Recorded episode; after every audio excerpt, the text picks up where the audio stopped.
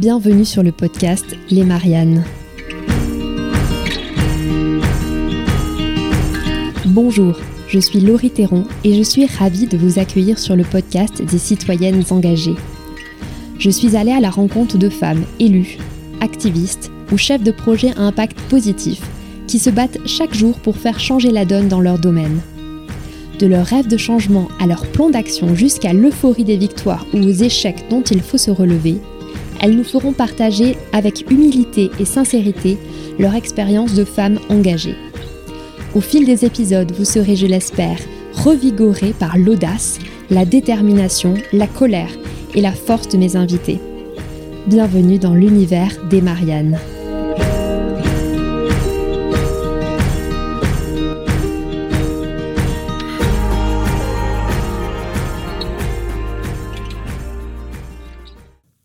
Aujourd'hui, je reçois une invitée vraiment pas comme les autres.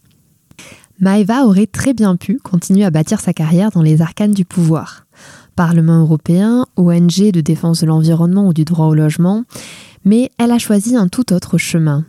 Fatiguée par son travail, au bord du burn-out militant, Maeva a mis un terme à cette belle carrière qui était toute tracée pour se réinventer. Aujourd'hui, elle exerce dans le milieu du bien-être où elle continue d'infuser sa militance. Elle nous partage avec douceur son histoire et nous emmène aux portes de l'écoféminisme et du féminin sacré. Et si la sagesse sauvage pouvait adoucir nos combats actuels? Je vous souhaite une très bonne écoute en compagnie de mon invité Maëva Morin.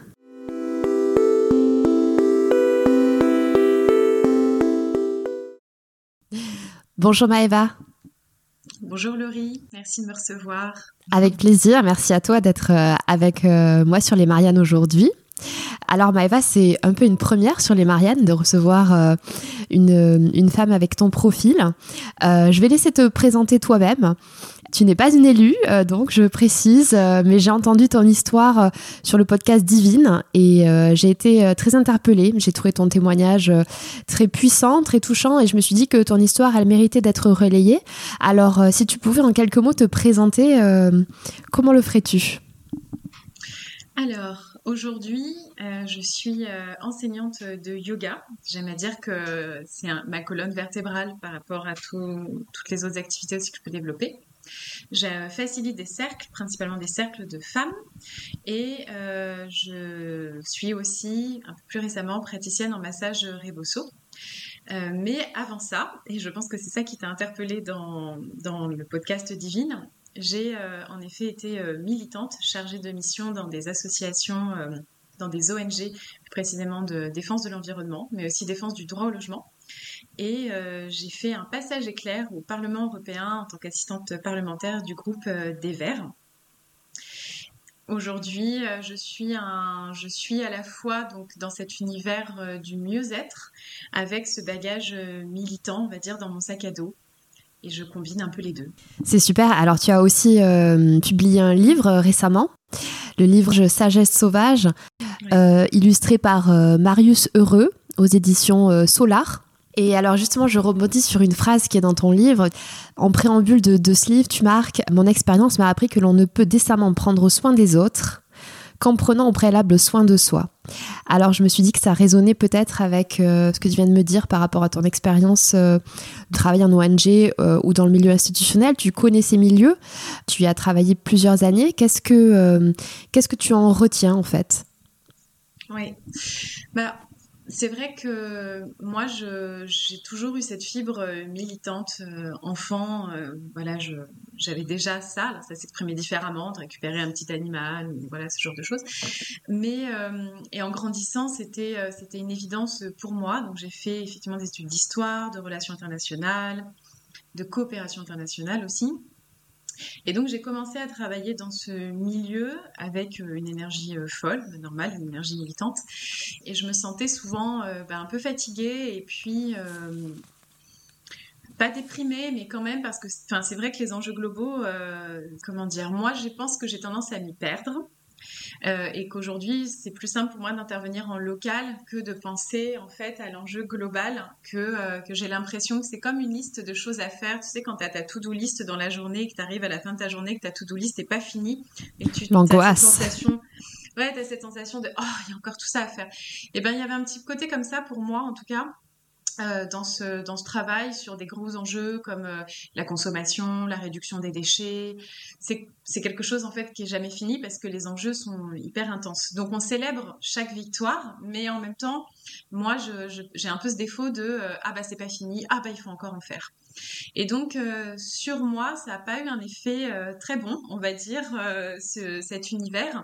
Et j'ai mis un petit peu de temps à le comprendre parce que je pense que hum, il y a une dizaine d'années, on prenait un petit peu moins soin de euh, cette question du burn-out ou de la santé euh, psycho-émotionnelle euh, des militants et des travailleurs en général dans cet univers-là. Je pense qu'on a beaucoup progressé de ce que j'en vois de personnes qui sont qui continuent, d'anciens collègues qui continuent à travailler dans ce milieu. Où je pense qu'on fait plus attention aux liens. Je pense à Johanna Massy qui a travaillé sur le lien qui relie et qui parle justement de cette question de l'humain dans tous ces enjeux globaux et comme c'est important en fait de faire attention euh, à l'aspect relationnel, à la communication et aussi à cet équilibre en fait entre bah, temps militant et temps de repos. Et je pense que maintenant, voilà, une dizaine d'années, on est plus au fait de ça. Et donc moi, tout simplement, euh, ça a été trop pour moi et il y a eu un moment, euh, bah, j'ai saturé et donc je me suis, je me suis arrêtée pendant, pendant quelques mois et puis je me suis quand même interrogée sur le fait que j'étais pas stable dans ces travails-là. Euh, au sens où j'avais soit des CDD, soit euh, bah, quand j'étais bien, je démissionnais parce que j'avais un nouveau poste, tout ce genre de choses. Donc moi, je le voyais plutôt comme une opportunité d'évolution de carrière parce que c'est aussi comme ça qu'on nous propose euh, les choses quand on est jeune. ouais, quand on arrive un peu fraîchement sur le dans le milieu du travail, je dis bah tiens je vais, multiplier les expériences. Et en fait je me suis rendu compte que non moi c'est juste que euh, je finalement c'était pas un bon équilibre pour moi. Et je me suis posée en me demandant mais qu'est-ce que je pourrais faire? Parce qu'en fait j'ai consacré sept ans d'études euh, à ça ça fait que 5 ans que je travaille et donc bah, le ratio était quand même pas très bon.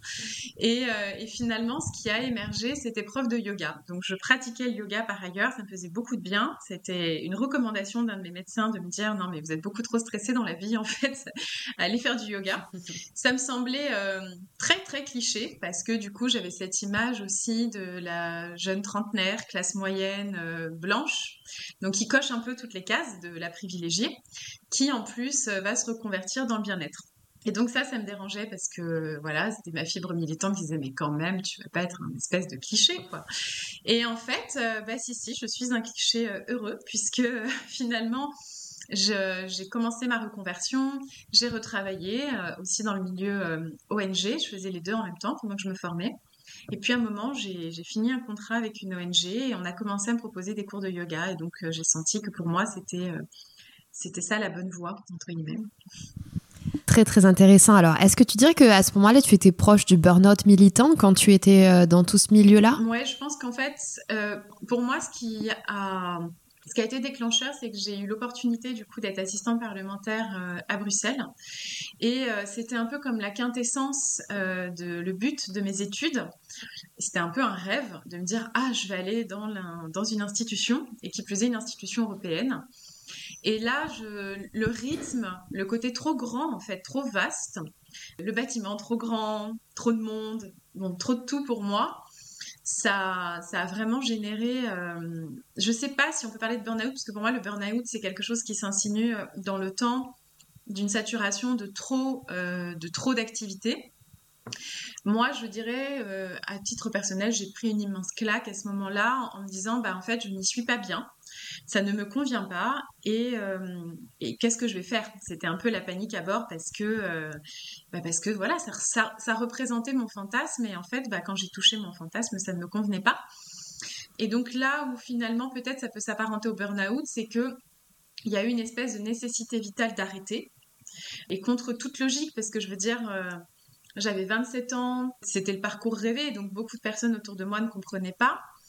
Et il y avait aussi, je sais, aussi un côté déclassement, parce que forcément, on est assistante parlementaire, on gagne bien sa vie, ça représente quelque chose en société quand on dit qu'on est assistant parlementaire. Et puis tout d'un coup, euh, la démission, euh, rentrer euh, à Paris sans boulot, en ayant lâché son logement, enfin, ça faisait quand même beaucoup de choses. Et puis... Oui, il y a une prise de risque, effectivement. Ouais, Oui, oui, moi je me souviens de collègues qui m'ont dit, euh, certains m'ont dit t'es folle, d'autres m'ont dit euh, waouh, je suis admiratif parce qu'en fait moi j'aurais pas le courage de faire ça. Et en même temps, voilà.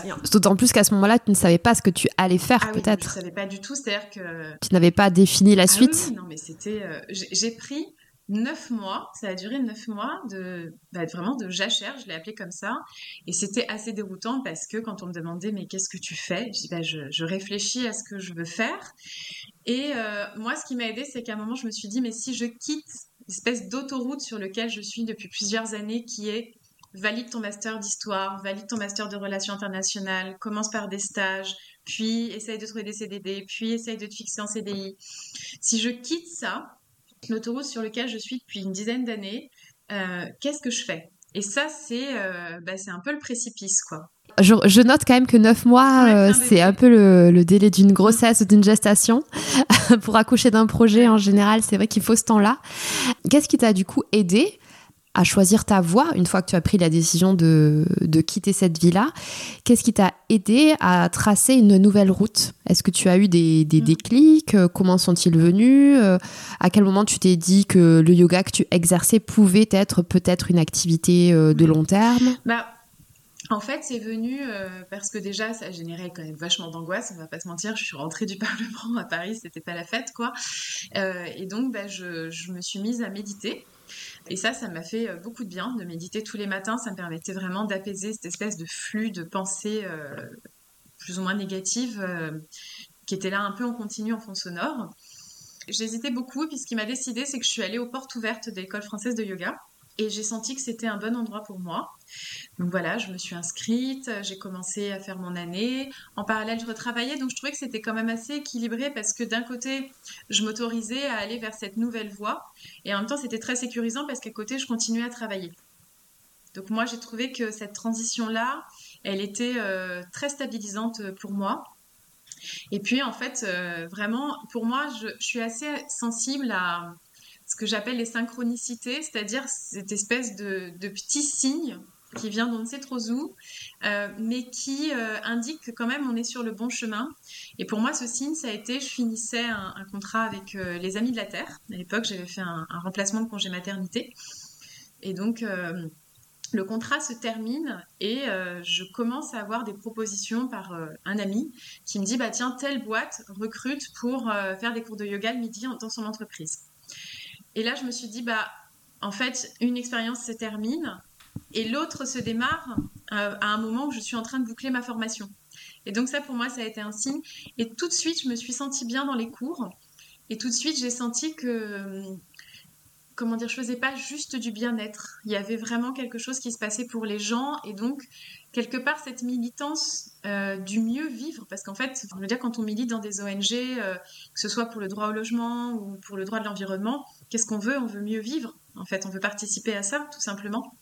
Euh, on veut une terre qui soit viable. Euh, on veut que bah, chacun ait un toit parce que c'est un refuge intérieur et, euh, aussi bah, un cocon. Et moi, je me suis rendu compte qu'en fait, mon cours de yoga bah, pouvait être un refuge aussi pour, pour les gens et que ça participait en fait à un équilibre psycho-émotionnel et un mieux-être physique pour eux. Et donc voilà, en fait, j'ai juste un peu déplacé le curseur. Oui, parce qu'aujourd'hui, tu conçois aussi euh, ta vie actuelle professionnelle euh, comme un acte militant quelque ah oui, part. Complètement. Moi, je pense vraiment que sur lequel j'ai vraiment aussi envie d'investir là euh, dans les prochains mois, c'est cette question en fait de beaucoup du burn-out. On parle beaucoup du stress. On le lit énormément au travail. Aujourd'hui, on le lit à la maternité aussi, notamment sur la question du burn-out. Enfin, il y a la parentalité d'ailleurs, parce qu'il n'y a pas que les mères. Euh, mais en réalité, moi, ce que je me rends compte, c'est qu'on est tous euh, à un niveau de stress qui est devenu presque notre quotidien et qui génère énormément de fatigue. C'est-à-dire que quand je demande à mes élèves euh, comment ils vont, en général, ils sont fatigués en juin, mais ils sont fatigués en septembre aussi. Et puis, euh, ils sont fatigués à l'hiver, parce qu'on rentre dans l'hiver, c'est fatigant, mais en fait, on est fatigué après les vacances de Noël, et en fait, on est fatigué tout le temps.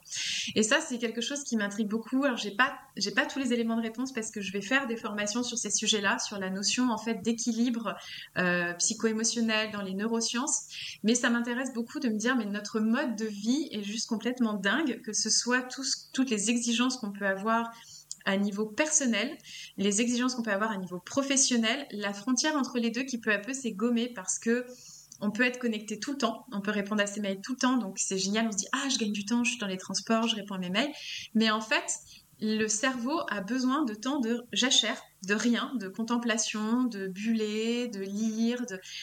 Et ça, notre société ne le valorise pas, voire maintenant on se sent presque coupable quand on prend euh, ben, un temps pour ne rien faire en fait. Ça paraît complètement dingue. Euh, et, pour moi, ça conduit euh, vraiment à ces euh, burn-out divers, à cette tendance en fait qu'on a à vivre un peu comme des automates. la question des écrans aussi, qui outre le fait que ça nourrit une addiction, ça nourrit aussi le fait que bah, visuellement, on n'est pas en veille parce que rien n'est en veille autour de nous. Et donc, pour moi, aujourd'hui, c'est vraiment, c'est militant, en fait, d'offrir ces espaces même si c'est des toutes petites bulles, parce que voilà, certaines personnes ne vont faire qu'une heure et demie de yoga dans la semaine. D'autres vont en faire peut-être un peu plus ou vont aller à des stages. Mais pour moi, il y a vraiment à la fois un temps dans mes cours de retour au souffle, qui est quand même euh, le vivant à l'intérieur de nous, qui est en interconnexion tout le temps avec le monde. C'est quand même ce qu'on partage avec euh, les plantes, les animaux. Le mieux-être physique avec l'aspect postural, des relaxations et aussi euh, ça, c'est un peu ma spécificité de la lecture de la poésie, parce que je suis une grande utopiste. Moi, je pense vraiment que la poésie nous permet de recontacter des sphères en nous euh, qui nous parlent justement de ces temps de contemplation, de jachère, de simplement quitter le mode faire pour entrer dans l'être. Et donc, évidemment je ne bassine pas mes élèves avec l'aspect euh, militant. De toute façon, c'est pas mon rôle. Ce serait intrusif et j'ai pas le temps, en peu de temps. Mais voilà, moi je mets des petites, je plante des petites graines. Après, la graine, elle prend, elle pousse si elle a un terreau fertile ou elle prend pas, c'est ok. J'ai cette militance parce qu'elle est là, elle est, présente en moi, donc elle s'exprime. Alors ton ouvrage Sagesse sauvage, c'est aussi un recueil euh, extrêmement riche hein, dans lequel tu, tu explores euh, des rites ancestraux finalement. Je vais te laisser peut-être en parler, tu, en parleras peut-être mieux que moi. Mais en tout cas, moi, je, l'ai là, je l'ai avec moi sous les yeux. Alors, c'est un, un très beau livre, la couverture est magnifique. Le papier est très beau aussi, il y a beaucoup de couleurs. Euh, les illustrations sont, sont très poétiques, justement les typographies aussi, il y a beaucoup de, dessins, donc euh, je vous invite euh, à, le commander. Est-ce que tu peux nous parler de ce livre en fait et pourquoi tu l'as écrit et qu'est-ce qu'on peut y trouver à l'intérieur? Alors ce livre, donc c'est le deuxième. Euh, il y a eu avant mon cahier féminin sacré et en fait ça s'est fait parce que Solar, qui est mon éditeur, m'a proposé de faire un livre où j'avais carte blanche. Et j'avais vraiment envie de faire un, un, livre qui soit à la fois un cheminement personnel, parce qu'aujourd'hui, c'est ce que je fais, et en même temps qu'il soit euh, militant. Donc moi, j'aime bien euh, bah, dire que c'est un peu un ovni, parce que du coup, la racine profonde, c'est euh, cette militance, c'est ce, ce, désir en fait d'amener l'autre à comprendre qu'il n'est pas qu'un consommateur, qu'il n'est pas qu'un citoyen, il est en fait un être vivant qui interagit avec le vivant et qu'on n'est pas dissocié. Très souvent, on le fait moins maintenant, mais c'est vrai qu'il y a quelques années, dans le milieu de la défense de l'environnement, on parlait de la Terre, prendre soin de la Terre. Mais en fait, la Terre, elle n'a pas besoin de nous, elle va très bien vivre sans nous. On peut tout à fait s'éteindre comme une toute autre espèce. Euh, donc en réalité, c'est pas prendre soin de la Terre, c'est prendre soin du milieu dans lequel on vit et de faire en sorte que ce milieu reste vivable en réalité. Euh, et, trop souvent aussi maintenant, on est complètement dissocié d'un arbre, euh, d'une fleur, d'une plante, là où finalement nos ancêtres bah, interagissaient directement avec le vivant aussi parce que leur subsistance en dépendait. Et donc l'idée, c'était par euh, des textes poétiques, par une, une, reliance à la cyclicité, parce que c'est un livre qui suit le rythme des saisons, allait permettre en fait à la personne, au lecteur, de se reconnecter avec tout son univers euh, vivant autour de lui. Et même si on est en ville, parce que je sais qu'en ville parfois c'est plus difficile. Et donc dans Sagesse sauvage, on entre euh, par saison, donc on commence au printemps, donc c'est un cheminement, on démarre au printemps, été, automne, hiver, et puis il y a un cinquième chapitre euh, qui en fait porte les quatre autres dans leur essence. À l'intérieur, il y a un sous-chapitrage en mois. Donc chaque mois, en fait, s'adresse au lecteur en lui donnant un enseignement selon la caractéristique en fait de la saison et de ce mois. Il y a un animal avec lequel il peut cheminer, une pratique à mettre en place. Parce que trop souvent, on lit un bouquin, c'est inspirant, on se dit ah ouais, je vais révolutionner ma vie, et puis en fait, on se refait happer par le quotidien, et c'est tout à fait normal. Donc là, l'idée c'était d'avoir des pratiques qui permettent d'ancrer dans le quotidien. Et puis après, huit autres chapitres qui sont des interchapitres, qui sont dédiés en fait à, la roue annuelle celtique où il y a huit célébrations païennes. Et ces huit célébrations païennes, elles sont incarnées par huit femmes, parce que j'avais vraiment envie d'avoir un projet euh, choral, soror. Moi, je pense que euh, l'avenir se construit ensemble et pas chacun de son côté. Et ces huit femmes, en fait, pour moi, elles participent justement à, bâtir un monde qui est plus respectueux du vivant. Donc certaines sont chamanes, d'autres guérisseuses, d'autres ne se définissent pas, tout simplement. Et, donc voilà, la personne en fait, elle chemine comme ça tout au long de l'année. Soit elle chemine, euh, bah voilà, en démarrant au mois où elle est et puis elle continue. Soit euh, bah, elle ouvre le livre un peu au hasard et puis elle voit ce qui se passe euh, pour elle. Alors là, on est au mois d'octobre. mois d'octobre. C'est le travail en profondeur. On est à l'automne.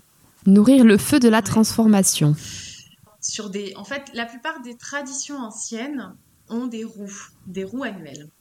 Donc on le retrouve euh, avec les Celtes, on le retrouve aussi avec la tradition amérindienne, les roues de médecine, qui sont en fait des microcosmes d'un macrocosme. C'est-à-dire qu'on prend la roue pour l'aspect cyclique et la personne va pouvoir cheminer sur cette roue qui, entre guillemets, est virtuelle, mais c'est vraiment le microcosme à son échelle d'un cycle perpétuel plus grand.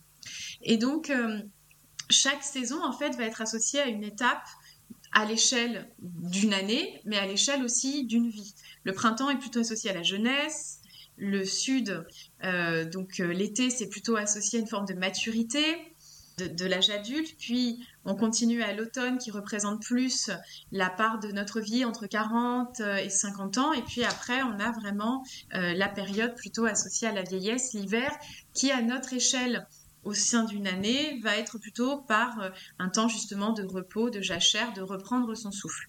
Donc l'automne, c'est plutôt un moment où effectivement on va venir euh, transformer. On le voit souvent, on a envie un petit peu de, faire un grand ménage parce qu'on va bientôt rentrer dans notre cocon. Alors on se rend compte que notre maison peut-être elle est encombrée de trucs qui nous conviennent plus. Voilà, c'est souvent un moment comme ça de, de tri. Et donc, on va vivre un processus comme ça de transformation qui va nous amener, en fait, au moment où on entre dans l'hiver, à un moment où on, arrive avec presque une nouvelle peau. Et grâce à cette nouvelle peau, on va pouvoir un peu la maturer, se dire, ah d'accord, donc j'ai éliminé tout ça à l'automne, qu'est-ce que je garde?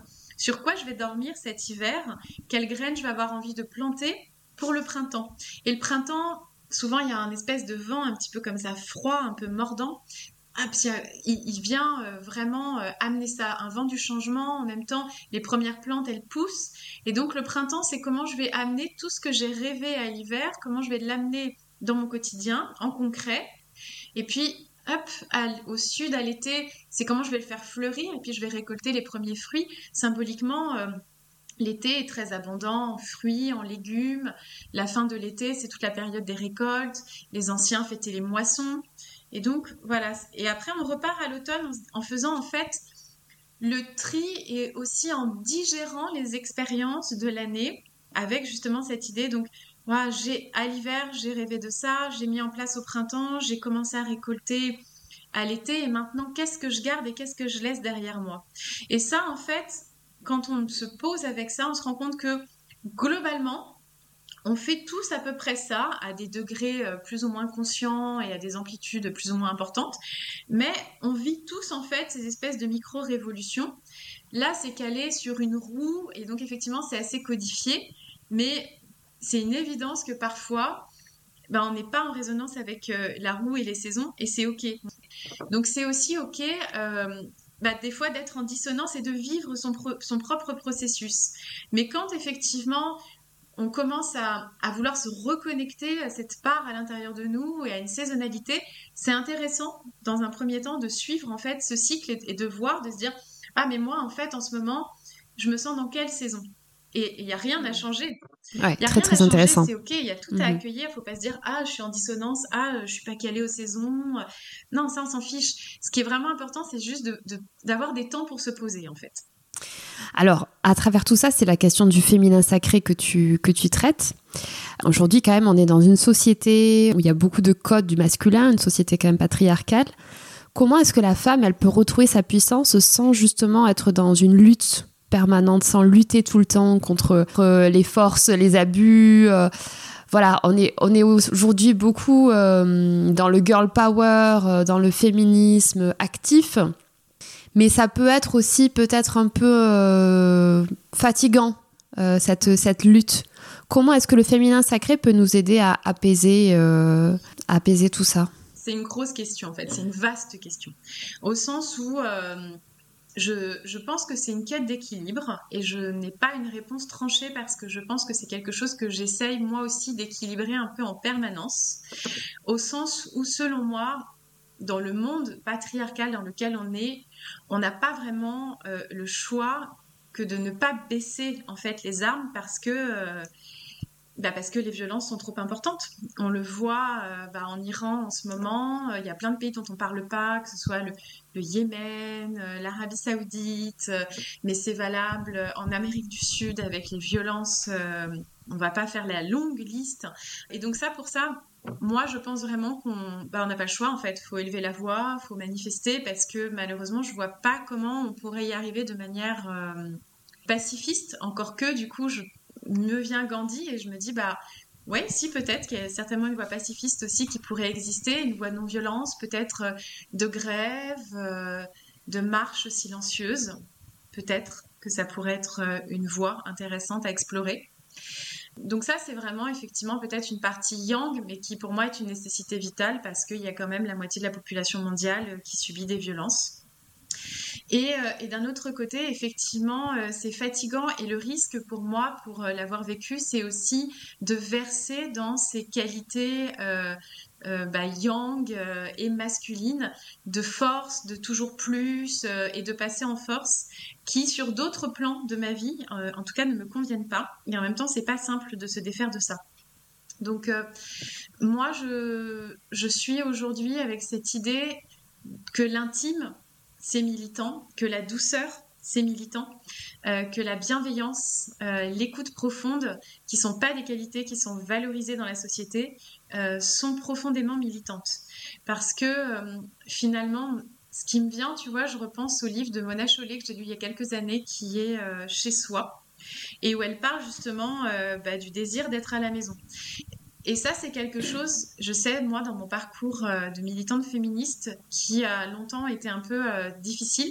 À la fois, je me sentais, euh, comment dire, bah, casanière. Et en même temps, je me disais, oui, mais la femme, elle reste pas à la maison, parce que trop longtemps, on l'a confinée dans la sphère privée. Et finalement, dans, une, dans un autre domaine, pas forcément féministe, il y a cette envie de réinvestir l'intime parce que ça me permet de sortir euh, d'un système productiviste. C'est-à-dire que si je suis plus dans mon foyer, je peux par exemple cultiver mon jardin, j'ai le temps euh, bah, de me soucier de euh, l'aspect écologique dans ma maison, que ce soit sur les produits de consommation, sur la manière dont je mange, etc. Alors que si je suis tout le temps à l'extérieur, dans des activités extérieures, j'ai pas le temps de me soucier de ça, mais du coup, je continue à nourrir un système productiviste qui ne me convient pas. Et donc du coup, ça demande, en tout cas pour moi, je, parle vraiment pour moi parce que je veux jamais donner de recettes ni donner de leçons parce que je pense qu'on fait aussi chacun comme on peut à partir de là d'où l'on vient. Et donc pour moi, ce qui m'a aidé, c'était de me dire, ok, moi je suis quelqu'un qui est plutôt casanière et j'aime être chez moi parce que chez moi, ça me permet d'avoir un engagement euh, dans, ce que je consomme que je ne pourrais pas faire si je n'avais pas le temps de consacrer du temps à ça. Et ça, pour moi, c'est vraiment ce que j'aime appeler une révolution de l'intime. Tout comme prendre soin de soi, de son équilibre psycho-émotionnel, ça fait partie d'une révolution de l'intime. Tout comme, euh, voilà, rompre avec euh, des principes de force, de persévérance, de productivisme, de euh, ah ben moi j'ai besoin de dormir que 5 heures et je suis hyper productif, ce genre de choses. Pour moi, ça c'est ça passe en fait par des valeurs qui sont appauvries parce que du coup on a tendance à les mettre justement dans la sphère du féminin ou dans la sphère de l'enfance qui sont par exemple la douceur euh, et la douceur en fait quand on tire un fil bah, c'est en fait prendre soin aussi de l'autre et faire attention l'autre. Et moi, c'est quelque chose que j'essaye vraiment de mettre en place, que ce soit dans la manière dont, dans mes cours, euh, que ce soit les cours collectifs, les cours individuels, euh, mais aussi le soin que j'apporte à discuter avec quelqu'un, et notamment avec quelqu'un, par exemple, qui ne serait pas d'accord avec moi sur des idées politiques. Pour revenir du coup au cœur de ta question, pour moi, le féminin, on l'appelle féminin sacré, féminin sauvage, féminin profond, pour moi, ça m'a aidé en fait à me reconnecter à des valeurs qu'on dirait d'essence yin, euh, et je dissocie bien féminin, masculin, yin et yang, parce que finalement le yin, c'est des qualités qu'on pourrait voilà associer euh, à la douceur et au care, parce qu'on n'a pas vraiment d'équivalent en français sur le care, mais moi c'est un mot qui me parle beaucoup. Et donc des activités yang qui seraient plutôt effectivement tournées vers l'extérieur. Et en fait, les deux sont présentes et chez l'homme et chez la femme. Et quand on prend la chose comme ça, ces concepts comme ça, on arrive en fait à sortir d'une espèce de dichotomie enfermante depuis plusieurs siècles, qui est il y a des tâches associées à l'homme, il y a des tâches associées à la femme. Non, parce qu'en fait, ces valeurs yin et yang, elles sont présentes euh, à l'intérieur de nous en permanence. Mais c'est comment je crée un, jeu en fait d'équilibre entre les deux. Et c'est là euh, toute la différence entre le féminin sacré et l'essentialisme, si, je, si je peux me permettre, parce que on peut avoir l'impression que ces courants, ils convergent, mais hum, dans l'essentialisme, le risque, parfois, c'est quand même de tomber dans une vision qui, qui oppresse un peu les femmes, qui les essentialise, et, je pense aussi d'ailleurs, par exemple, aux personnes qui se considèrent euh, comme non-binaires. On pourrait dire que, euh, y a, que, ça, que ça entretient les stéréotypes et l'intention de cultiver soit son essence masculine, soit son essence féminine. Dans le féminin sacré, c'est dit plutôt chaque être humain doit cultiver à la fois son yin et son yang. Il y, a aussi, en fait, je pense qu'il y a des dérives partout parce que ça dépend euh, avec qui on le fait. Mais moi, je vois dans le, féminin sacré, d'ailleurs, j'utilise assez peu ce terme, euh, même si mon premier livre s'appelle comme ça, mais c'est parce qu'ils n'ont pas voulu euh, que ça s'appelle féminin sauvage. mais le féminin sacré, pour moi, ce qui serait le risque et la dérive, ça serait d'aller vers quelque chose, vers peut-être trop de trop de, de, yin et trop de joli, trop de rose. Tu vois, on peut avoir une version très très lisse euh, du féminin sacré aussi. Pour moi, dans mon chemin, ce que ça m'a vraiment apporté, c'est de pouvoir... Euh, c'est un mot que j'utilise beaucoup, mais, mais, ça a été une vraie révolution pour moi, parce que je pense que j'étais quelqu'un de vraiment dur. La militance m'avait endurci. En même temps, quand on fait des actions de rue, bah, il faut accepter... être prêt aussi à recevoir la violence de l'autre. Donc euh, moi, je m'étais beaucoup endurcie et je pense que ce chemin sur le féminin sacré, ça m'a vraiment amené à, à me ramollir un peu, au bon sens du terme, à m'adoucir et aussi à peut-être plus d'humanité. Parce que quand je suis moins dans euh, je tiens mes positions, euh, euh, je, euh, je, je, campe un peu comme ça. Enfin, j'ai du mal à l'exprimer en mots. J'essaye plutôt physiquement, voilà, d'être, de me sentir solide, invulnérable. Bah, finalement, je me ferme, je me ferme à l'autre.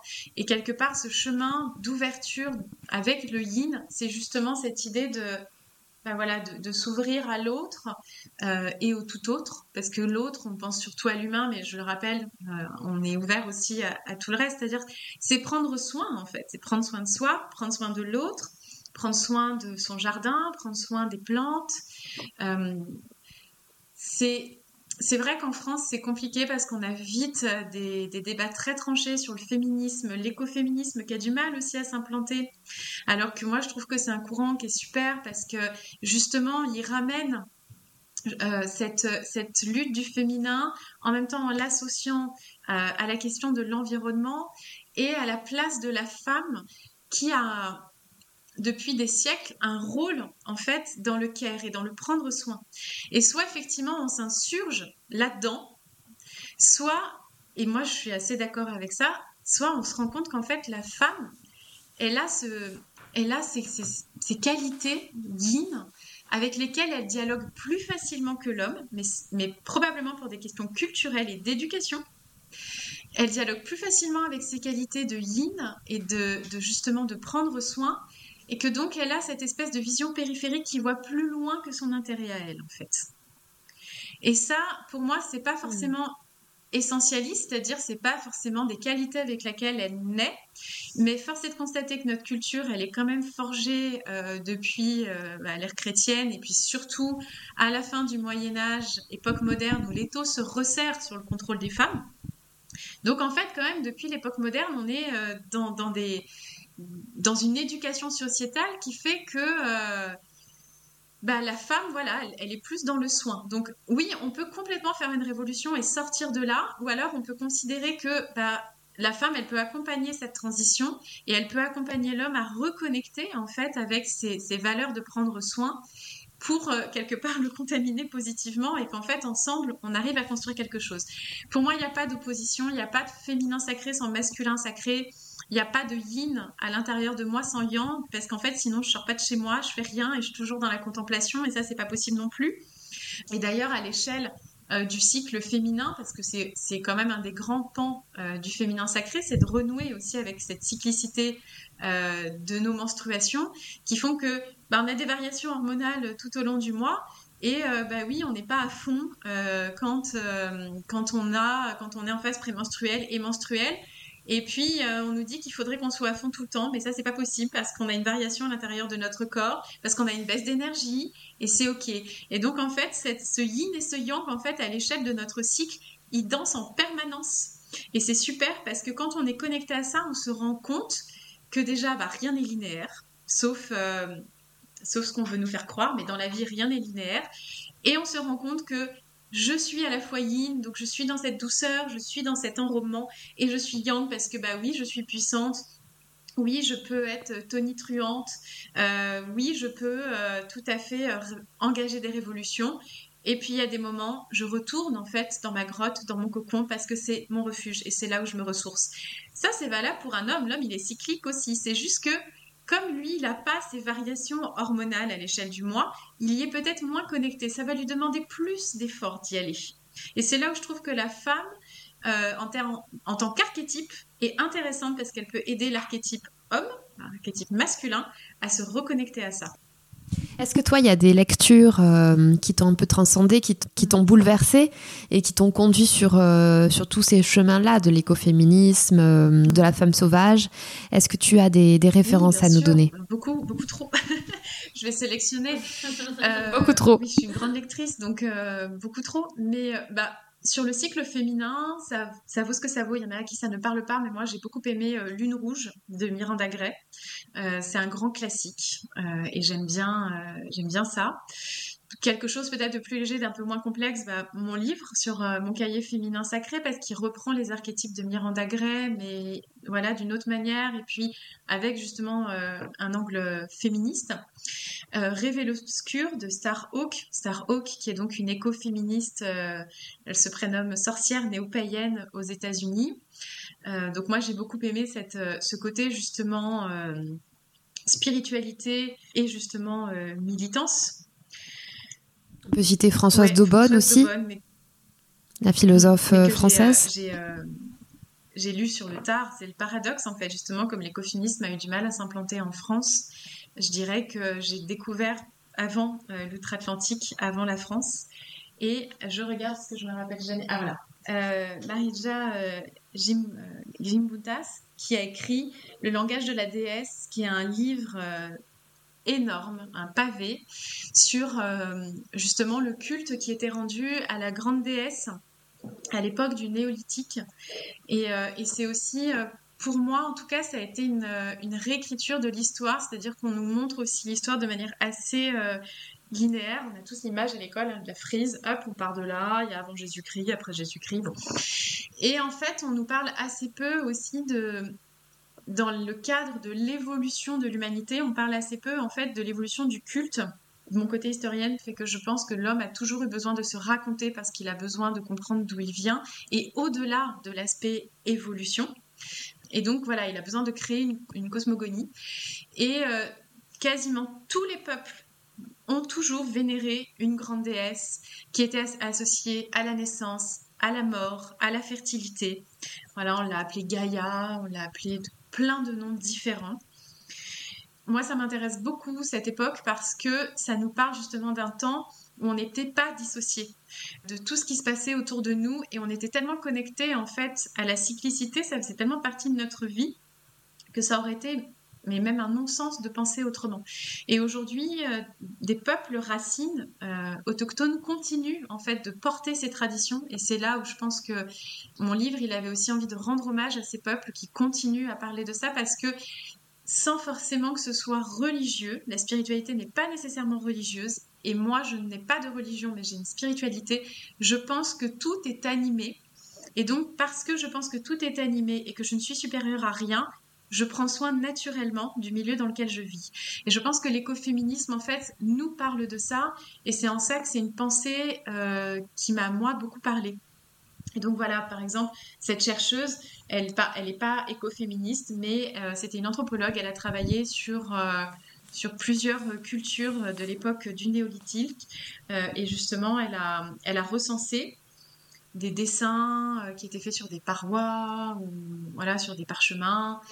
Quelle, était l'imagerie en fait de la déesse? Et quand on se plonge là-dedans, eh bien justement pour moi on plonge aussi dans des racines euh, d'une époque où la femme n'était pas euh, inférieure à l'homme, n'était pas un objet et elle était vénérée pour cette qualité en fait d'être abondante et de potentiellement porter la vie. Alors aujourd'hui il y a beaucoup de questions sur sur cette notion de la maternité qui peut être essentialiste aussi. Euh, mais pour moi, c'est juste corporellement. La femme, elle peut porter la vie. Aujourd'hui, on est dans une époque où elle peut choisir de la porter ou de ne pas la porter. Mais en tout cas, il y avait vraiment cette idée, et je résonne assez avec ça, que la femme pouvant engendrer la vie protège la vie. Et je trouve que c'est intéressant d'aller voir du côté de ces cultures parce que ça nous permettrait peut-être, pour revenir à ce que tu demandais tout à l'heure, comment est-ce qu'on peut justement bah, euh, avoir un féminisme qui soit peut-être moins dans le dur, bah peut-être voilà de, s'inspirer de sagesse ancienne dans lequel juste ça se posait même pas la question de la place de la femme. La femme, elle avait une place essentielle parce que sans elle, il n'y a pas de vie en fait. Il n'y a pas de survie de l'espèce humaine. Donc elle est vénérée pour ça, pour ce qu'elle est capable de faire, de donner naissance à un autre être. C'est quand même un acte magique, naturel mais magique. Écoute, euh, on va conclure sur ça parce que c'est des, des, mots assez puissants, je trouve. Donc, euh, on va conclure sur ça. Peut-être, qui aimerais-tu entendre sur les Mariannes pour terminer? Je pense qu'une femme qui pourrait beaucoup euh, inspirer, c'est Camille Sfez, qui a écrit un premier livre qui est La puissance du féminin, qui est également l'autrice de Vulnérable. Voilà, et je pense qu'elle inspire beaucoup de femmes et donc probablement qu'elle pourrait inspirer beaucoup d'autrices des Mariannes. Merci beaucoup, Maëva et euh, bon chemin à toi. Merci beaucoup et belle écoute et merci à chacune de nous avoir écoutés. Merci pour votre écoute engagée.